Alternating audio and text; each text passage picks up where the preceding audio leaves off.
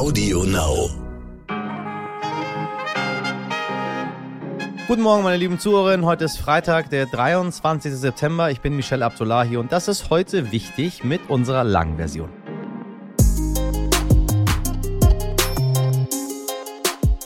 Aktuell sprechen wir ganz selbstverständlich über den Zustand unseres Planeten und über verbrauchte Ressourcen. Der Club of Rome hat sich schon vor 50 Jahren mit den Grenzen des Wachstums beschäftigt. Vor 50 Jahren. Die Vereinigung von Wissenschaftlern und Wirtschaftsvertretern, die sich global vernetzen, stellt sich eben halt seit diesen 50 Jahren die Frage, welche Zukunft wird die Welt haben, wenn die Ressourcen, die wir zur Verfügung haben, immer weiter schrumpfen.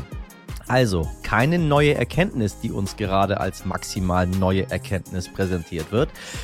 Wir haben nur nicht besonders genau hingehört und jetzt brennt der Planet. Gleich spreche ich deshalb mit Professor Estelle Herrlin von der Deutschen Gesellschaft des Club of Romes über genau das, nämlich die Zukunft hier auf der Erde mit ganz praktischen Ansätzen. Außerdem gibt uns mein heute wichtig Kollege Dimitri Blinski gleich einen Einblick in die Situation in Russland, denn nachdem Präsident Wladimir Putin eine Teilmobilisierung beschlossen hat, gibt es zahlreiche Videos in den sozialen Netzwerken, die den Russen helfen sollen, das Land zu verlassen oder wie man sich einen Arm bricht. Ja, so groß ist teilweise die Verzweiflung.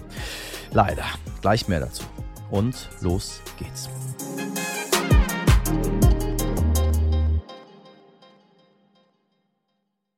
Zuerst das Wichtigste in aller Kürze.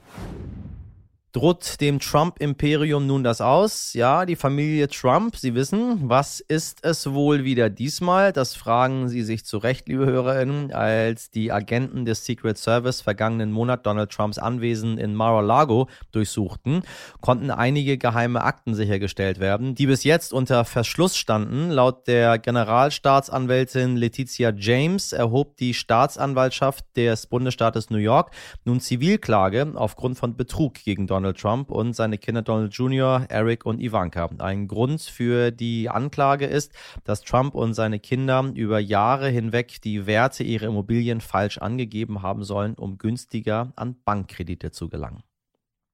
Time to say goodbye. Einer der größten Tennislegenden der Welt, Roger Federer, bestreitet heute Abend beim Laver Cup in London sein allerletztes Match. An seiner Seite steht niemand Geringeres als sein langjähriger Rivale, der Spanier Rafael Nadal.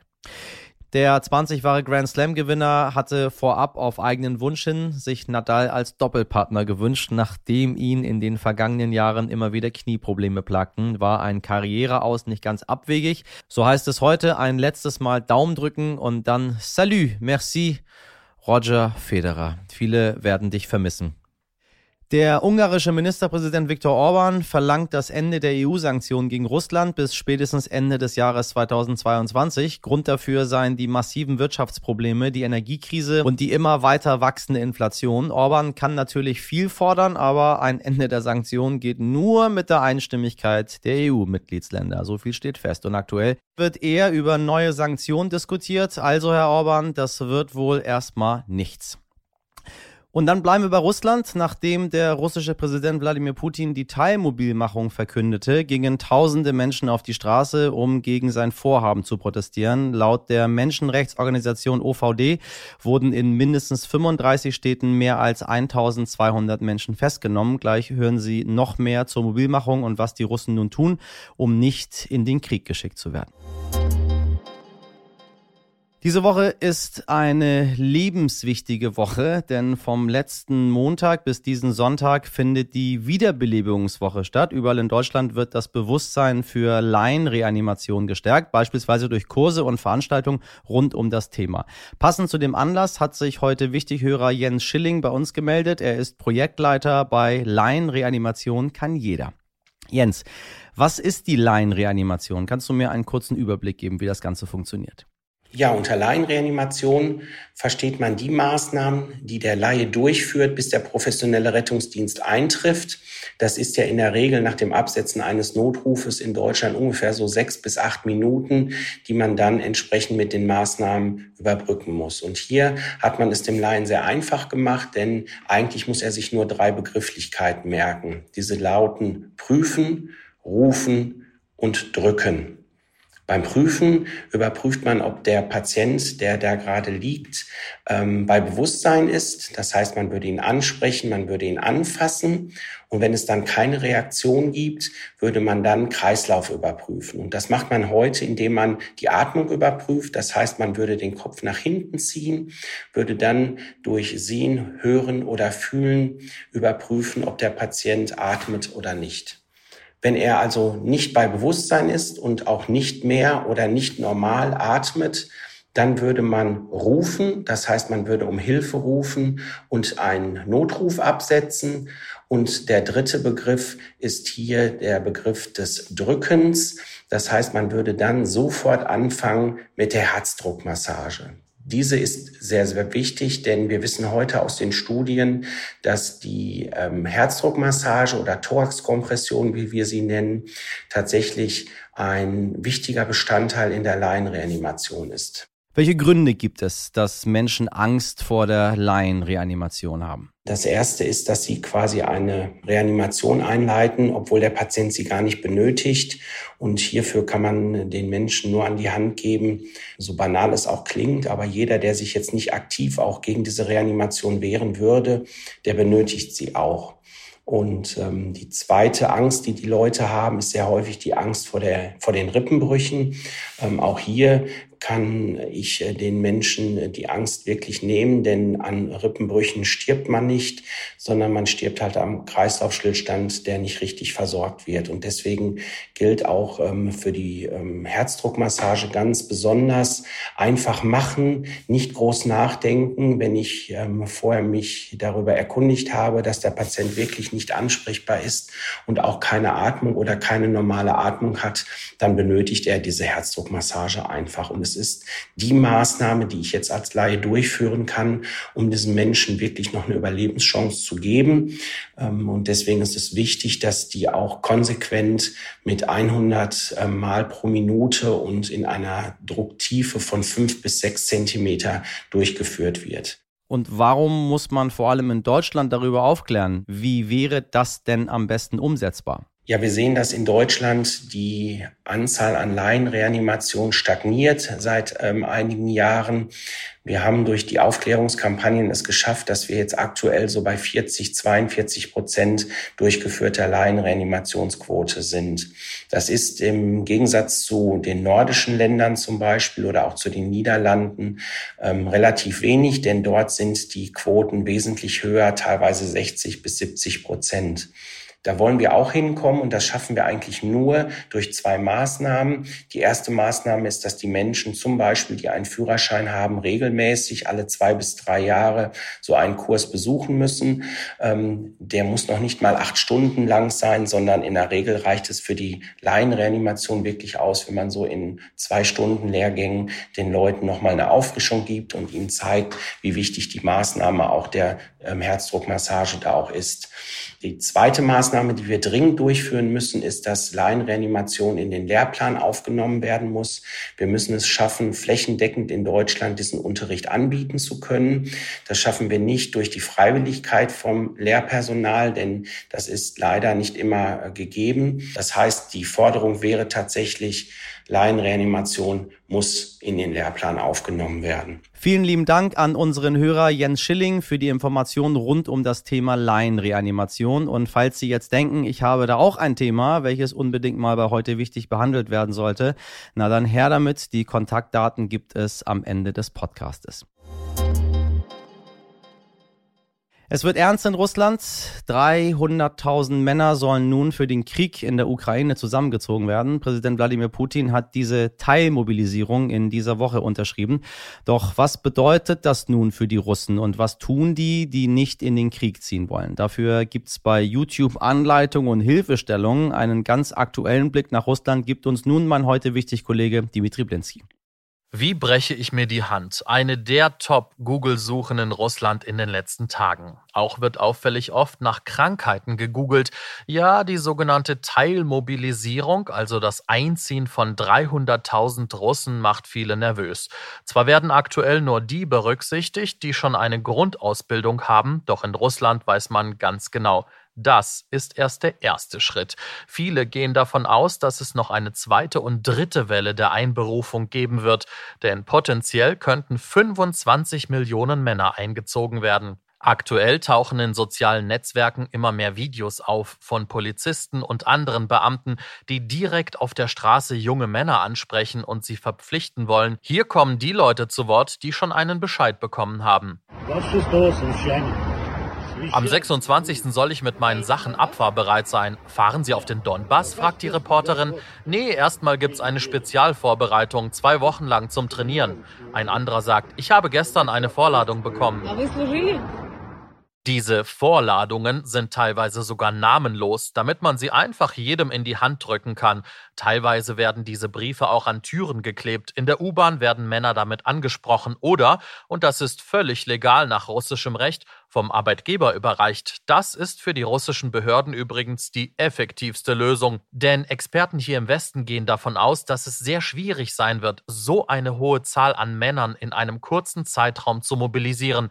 Da ist jedes Mittel recht. In YouTube-Videos wird nun aufgeklärt, dass die Polizei solche Mitteilungen gar nicht überbringen darf, man also dagegen vorgehen sollte. Tja, und wer dem Ganzen entfliehen will, der bucht sich ein Ticket und fliegt zum Beispiel in die Türkei oder nach Armenien. Problem nur, die Flüge sind fast ausgebucht. Die Preise für die nächsten Tage liegen teilweise bei 2000 Euro und mehr. Dabei beträgt der Durchschnittslohn in Russland etwa 600 bis 800 Euro. Es kann sich also lange nicht jeder ein Ticket leisten, gerade in den entlegenen Regionen wie zum Beispiel auf der Insel Sachalin, ganz weit im Osten des Landes. Hier in der Nachbarschaft zu China gibt es kaum Perspektiven.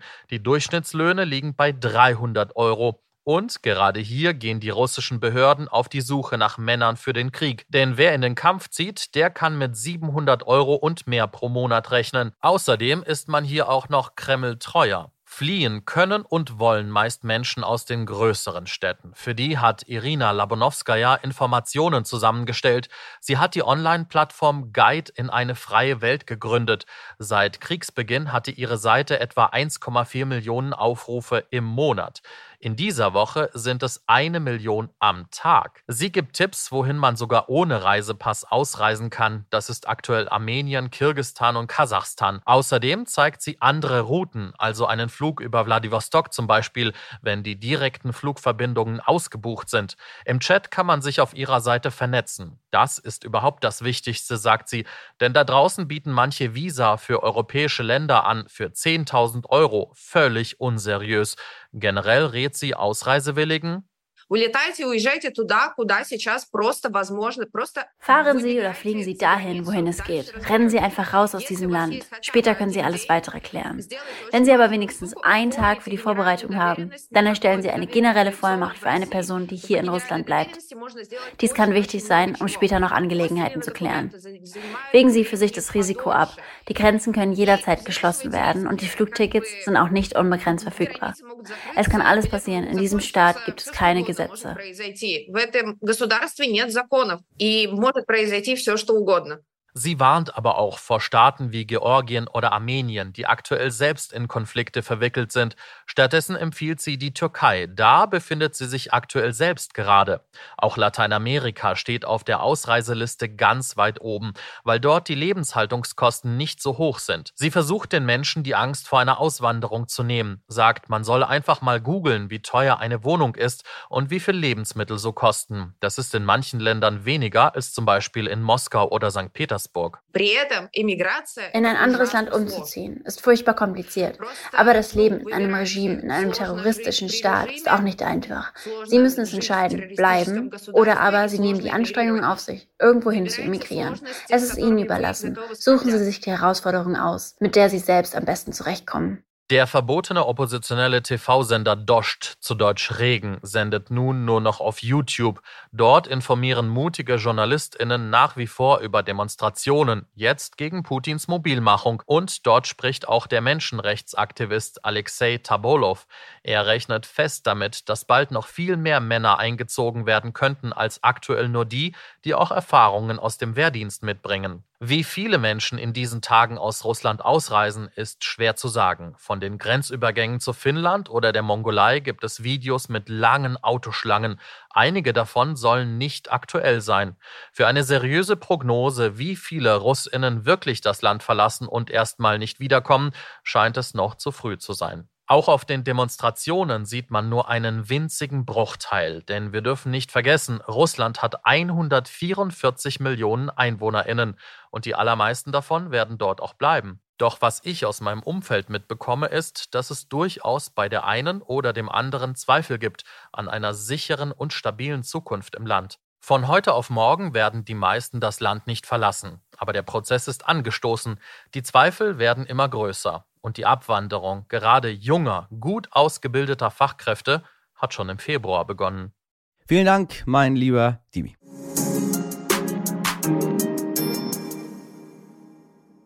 Die Armen auf der Welt leiden besonders stark an den Folgen des Klimawandels. Dabei tragen sie am wenigsten dazu bei, dass die Welt immer mehr zerstört wird. Irgendwie absurd, ne? Ja, dann ist es halt an den Reichen, vor allem an den reichen Ländern gegen den Klimawandel zu kämpfen. Der Club of Rome, ein Zusammenschluss von Wissenschaftlerinnen und Menschen aus der Wirtschaft, hat klare Konzepte dafür entwickelt und diese möchte ich nun besprechen mit Professor Estelle Herrlin von der Deutschen Gesellschaft des Club of Rome.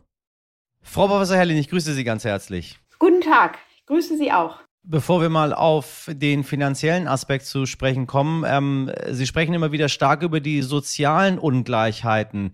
Äh, das mag nicht für jeden einleuchtend sein. Vielleicht können wir darüber kurz sprechen. Was haben die mit der Bekämpfung der Klimakrise zu tun?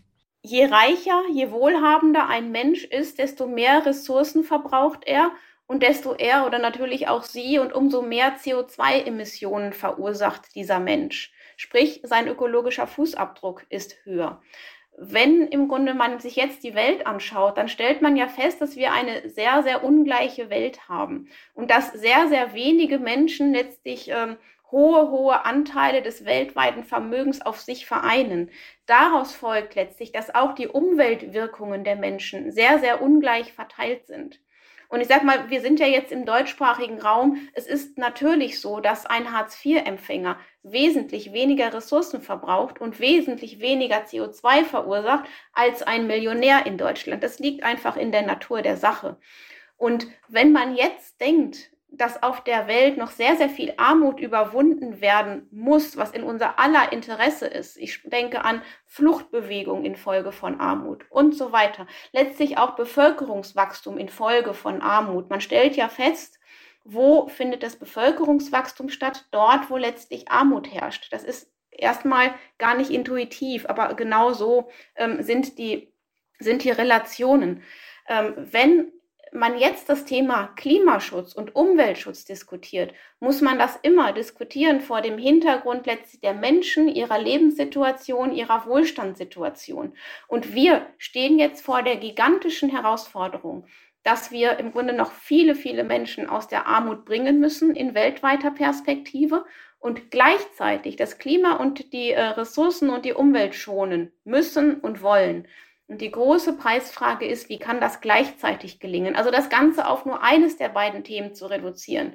Nur Klima, nur Umwelt. Das ist alleine schon gigantisch genug, aber damit wird man letztlich der gesamten Tragweite nicht gerecht. Damit sind wir dann direkt auch bei ihrer, bei, bei einer ihrer Expertisen, aber auf dem Thema sind Sie Expertin. Der finanzielle Aspekt, ähm, ganz einfach gesagt, wie bezahlen wir das? Was kostet es?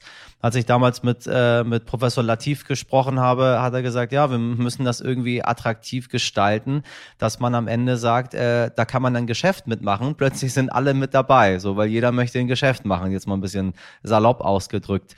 Ähm, was müsste am dringlichsten passieren? erstmal das gefragt, um die Klimakrise zu bekämpfen?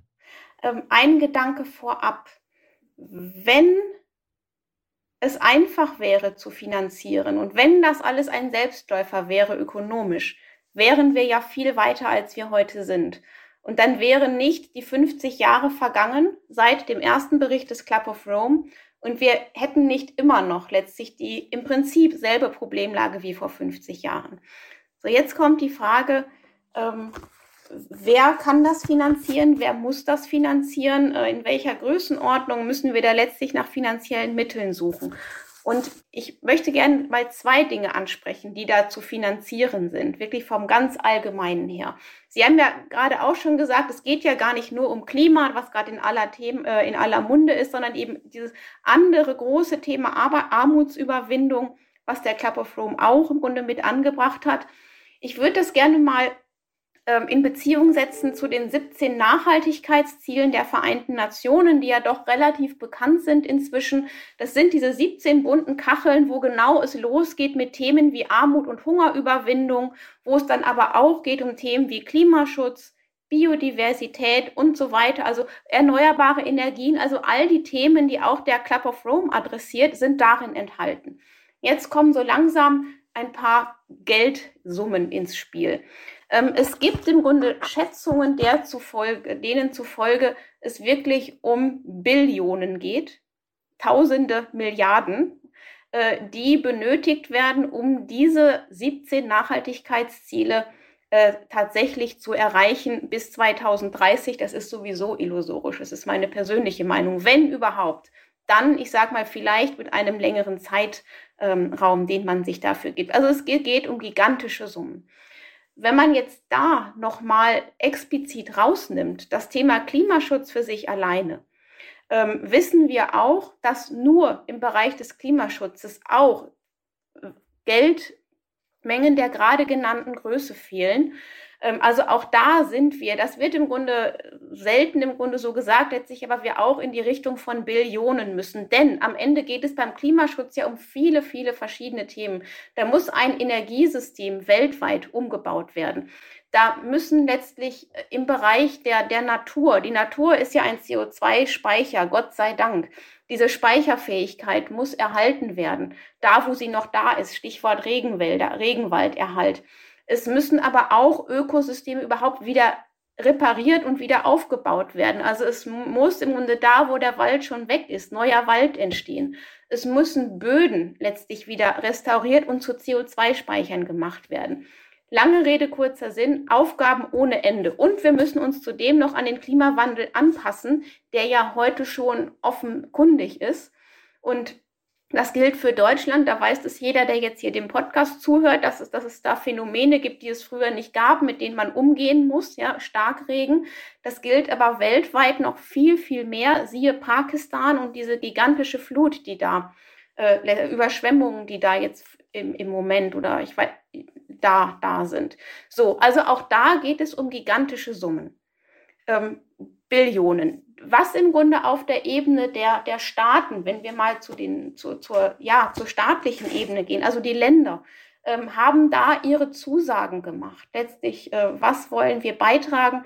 Auch im Grunde international zum Klimaschutz und im Raum sind 100 Milliarden jährlich, die aus dem reichen Norden, also aus dem, aus dem globalen Norden, das, ist, das sind die Europäer, die Nordamerikaner und so weiter, die von dort fließen in Richtung des globalen Süden in Richtung der Entwicklungs- und Schwellenländer. Und jetzt sehen Sie, 100 Milliarden ist nicht das gleiche wie Billionen. Das ist eine Multiplikation mit 1000. Woraus unterm Strich folgt, die staatlichen ähm, Beiträge werden niemals ausreichen. Und ich sage das ohne jeden Vorwurf. Äh, die Staaten, auch das weiß jeder, ähm, hat im, haben im Moment im Grunde so viele andere Dinge zu finanzieren. Auch da reicht ein Blick nach Deutschland. Es gab die Corona-Pandemie, die massiv Ausgaben verursacht hat auf staatlicher Seite. Es ist jetzt das große Thema Energie in Deutschland, was auch im Grunde Hilfsmaßnahmen des Staates erfordert. Also es ist in keinster Weise zu erreichen, dass die Staaten letztlich diese Summen werden aufbringen. Wenn man dann die Frage stellt, wer bleibt denn da noch übrig? Wer sollte es denn dann richten? Landet man beim ganz allgemein formuliert Privatsektor. Also sprich, Sie und ich oder die Unternehmen, letztlich Stiftungen, ähm, Sportvereine, die gesamte nichtstaatliche Ebene, Kommunen, Bundesländer, also letztlich alles das, was die nichtstaatliche Ebene ist und natürlich da auch im Grunde nicht jeder gleich viel, sondern irgendwo, wenn man zu Ende denkt, was könnte realistisch sein, wirklich nach Leistungsfähigkeitsprinzip, also wer ist denn da in der Lage wirklich beizutragen und auch im Grunde gedacht in Richtung eines Verursacherprinzips. Wer sind denn diejenigen, die das CO2 verursacht haben, wenn wir jetzt das Thema Klima denken? Wer sind denn diejenigen, die letztlich auf die Ökosysteme, auf die Ressourcen letztlich zugreifen und sie nutzen?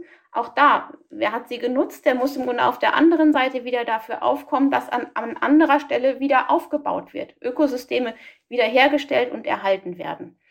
Also in die Richtung muss es meines Erachtens gehen. Ich wollte jetzt eigentlich noch fragen, ähm, was würde es Deutschland kosten? Was müssen wir machen, um das Ruder rumzureißen? Welche Verantwortung hat die Bundesregierung, die Unternehmen, die Einzelpersonen? Ähm, die vielbeschworene Plastiktüte zu verbieten, kostet zwar wenig, äh, bringt ja aber leider auch nur wenig und so weiter und so weiter. Aber Sie sagen, ja, ich sehe das alles gar nicht für so realistisch, dass das überhaupt was wird. Deswegen ähm, ist jetzt meine Frage, äh, äh, und nu? Also wenn wir bis 2030 sowieso nicht hinkommen, äh, aber wir feststellen, dass die Erde an allen Ecken und Enden brennt, pff, was machen wir denn jetzt? Ähm, ich habe noch gar nicht gesagt, das klappt auf gar keinen Fall. Was ich gesagt habe, ist, äh, die Agenda 2030 ist nicht bis 2030 umsetzbar. Also das ist meine feste Überzeugung, über die ich natürlich alles andere als glücklich bin. Und am Ende, und auch da mehren sich ja jetzt entsprechende Stimmen, ähm, das immer wieder proklamierte 1,5 Grad Ziel im äh, Bereich des Klimaschutzes ist auch illusorisch. Ähm, letzte Woche Professor Schellenhuber im Laufe des Sommers, der vorhin von Ihnen schon erwähnte Mojib Latif. Also es mehren sich auch da letztlich, Gott sei Dank, die realistischen Stimmen, denn es ist meine feste Überzeugung, dass man ohne Realismus, ohne, ich sag mal, wirklich zu schauen, wo stehen wir gerade, was ist gerade der Status quo, gar nicht zu Antworten kommen kann, was ist denn jetzt zu tun. So, also ich sag mal, es zieht der Realismus ein. Das ist hilfreich. Das ist nicht schön, das ist wenig erfreulich, aber am Ende braucht es, glaube ich, den Realismus, um dann wirklich vielleicht zu Lösungen zu kommen. Jetzt war Ihre Frage ja, wie viel genau muss denn Deutschland bezahlen? Ich kann jetzt nicht einfach eine Zahl in den Raum werfen. Ähm, eine Frage, die sich auch stellt, ist, wenn jetzt im Raum ist, was soll Deutschland zahlen für Maßnahmen in Deutschland oder zum Thema in, zum internationalen Klimaschutz? Das sind ja schon zwei völlig unterschiedlich geartete Fragen. Und meines Erachtens muss man die Frage stellen, was kann denn der Beitrag eines Landes wie Deutschland, staatlich wie nichtstaatliche Seite, zum, zur gesamtglobalen Herausforderung sein? So, das kann ich nicht beziffern. Es gibt im Grunde vom, vom BDI ähm, eine Studie, was würde die deutsche Energiewende kosten. Und da sind wir im Grunde an eine, bei einem Betrag, der in Richtung, nur für Deutschland wohlgemerkt, in, in, in Richtung 800 Milliarden, also bald einer Billion Euro sind. So, da sieht man mal, um welche Zahlen es geht. Da wissen die meisten Menschen schon gar nicht mehr, wie viele Nullen das überhaupt sind. Ja, und da werden andauernd die Zahlen durcheinander geworfen. Also, es geht tatsächlich um gigantische Summen. Und jetzt war das nur der nationale Blick, ähm, der wenig hilfreich ist. Denn was man feststellt, und wenn wir jetzt vielleicht auch schon einmal blicken in Richtung der äh, nahenden COP, der nächsten Klimakonferenz, die in, äh, in, in Ägypten stattfinden wird, dann wird die große Baustelle dort sein, die internationale Klimafinanzierung. Und äh, da landen wir dann wieder bei den ähm, Billionen letztlich, die dort fehlen in einer Gesamtbetrachtung, die aufgebracht werden müssen. Letzte Woche, ich möchte auch eine positive Nachricht gerne hier mit einbringen, äh, ging durch die Medien, dass äh, der Eigentümer des Unternehmens Patagonia letztlich Hersteller von Outdoor-Kleidung und so weiter. Sie nicken, also Ihnen ist es bekannt. Also letztlich einen Schritt vollzogen hat, der im Grunde wirklich bemerkenswert ist und wo meine spontane Reaktion war, davon müsste es viel, viel mehr geben. Sprich, dieser Eigentümer von äh, Patagonia hat letztlich sein Unternehmen verschenkt. Letztlich dieses auf drei Milliarden Euro wertgeschätzte Unternehmen letztlich äh, so verschenkt, dass letztlich dieses Unternehmen ab jetzt mit all seinen Gewinnen die erzielt werden, geschätzt 100 ähm, Millionen Euro pro Jahr, sich einsetzt für das Thema Umwelt, äh, Klimaschutz äh, und Biodiversitätserhalt. So, das heißt, das ist genau letztlich ein Baustein, von dem es noch viele, viele mehr bräuchte, wo jetzt ein Akteur letztlich beziffert werden kann, wo wir sagen, was kann der beitragen? Und das sind wirklich große Summen. Und da kommt man langsam in die Größenordnung dessen, was wir brauchen. Und äh, das ist wirklich etwas, was äh, Schule machen sollte, was meines Erachtens als Best Practice bekannt werden sollte in großer Breite. Natürlich wird sich nicht jeder Unternehmer heute Eigentümer in einer ähnlichen Weise engagieren können, denn das ist quasi nicht mehr zu steigern, wenn man so möchte. Aber es ist im Grunde mal eine Latte gelegt und ähm, in die Richtung zu gehen und in die Richtung Beiträge zu leisten, kann letztlich jeder, jeder, der in der Lage ist, im Grunde CO2 zu verursachen, indem er letztlich sein, sein Leben lebt und jetzt sei es die kleine Privatperson, Sie und ich, bis hin zum Unternehmen, kann im Grunde beitragen. Ähm, und ich sag mal auch zum internationalen Klimaschutz beitragen, zum Biodiversitätserhalt äh, Erhalt beitragen, zum internationalen Klimaschutz beitragen. Und ähm, davon mehr wäre im Grunde ein großer, großer Beitrag. Ich hoffe, dass unsere Zuhörerinnen genau diese Botschaft jetzt aufnehmen und damit, äh, damit möchte ich sie auch, ähm, möchte ich sie auch entlassen, dass sie sich darüber ein paar Gedanken machen, was Professor Herrlin eben gerade gemacht hat. Also es geht doch, wenn wir alle gemeinsam einen Beitrag leisten und manchmal ist es eine Sache, die die Welt verändert. Das haben wir häufig gesehen. Aus riesengroßen Problemen, die unlösbar erschienen, ähm, hat eine Person etwas gemacht und dann hat man das Problem dann doch irgendwie gelöst bekommen. Frau Professor Herrling, ganz herzlichen Dank für das Gespräch. Sehr gern geschehen. Heute nicht ich. So, meine lieben Zuhörer, ich weiß nicht, wie es Ihnen geht, aber meine Schulzeit liegt schon ein paar Jahre zurück, leider. Und vor allem damit gemeint sind auch meine Mathestunden nicht leider. Ja, ja, ja, bei dem Wort bekomme ich immer noch direkt Gänsehaut. Grüße gehen raus an Herrn Loch. Ich weiß ja nicht, wie fit Sie beim Thema Zahlen sind, aber das, was die Stadtwerke in Düsseldorf da den Leuten vor den Latz geknallt haben, ja, holla die Waldfee, ich verstehe ja nur Bahnhof.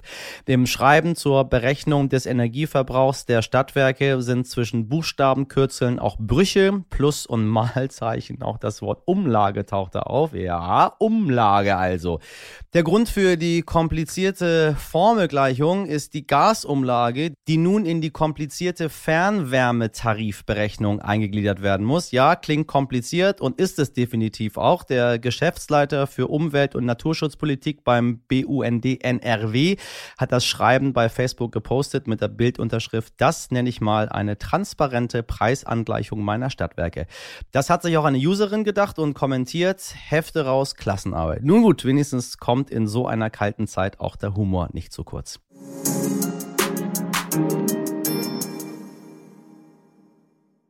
Wer hat eine Uhr gedreht? Ist es wirklich schon so spät? Ja, liebe Leute, das war's mit heute wichtig. Ich wünsche ein tolles Wochenende und äh, Sie wissen bei Fragen und Anregungen, was immer Sie möchten, dann heute wichtig at stern.de und diesmal mit großem Dank, wie immer, an meine Redaktion für Ihren Einsatz. Mirjam Bittner, Dimitri Blinski, Laura Chapo, Jennifer Heinzel und Carla Wöllner. Produziert wurde diese Folge von Lia Wittfeld. Und heute äh, ist nicht aller Tage. Ich komme wieder. Keine Frage. Bis Montag um 5 Uhr. Machen Sie was draus. Schönes Wochenende. Ihr Michel Abdullahi.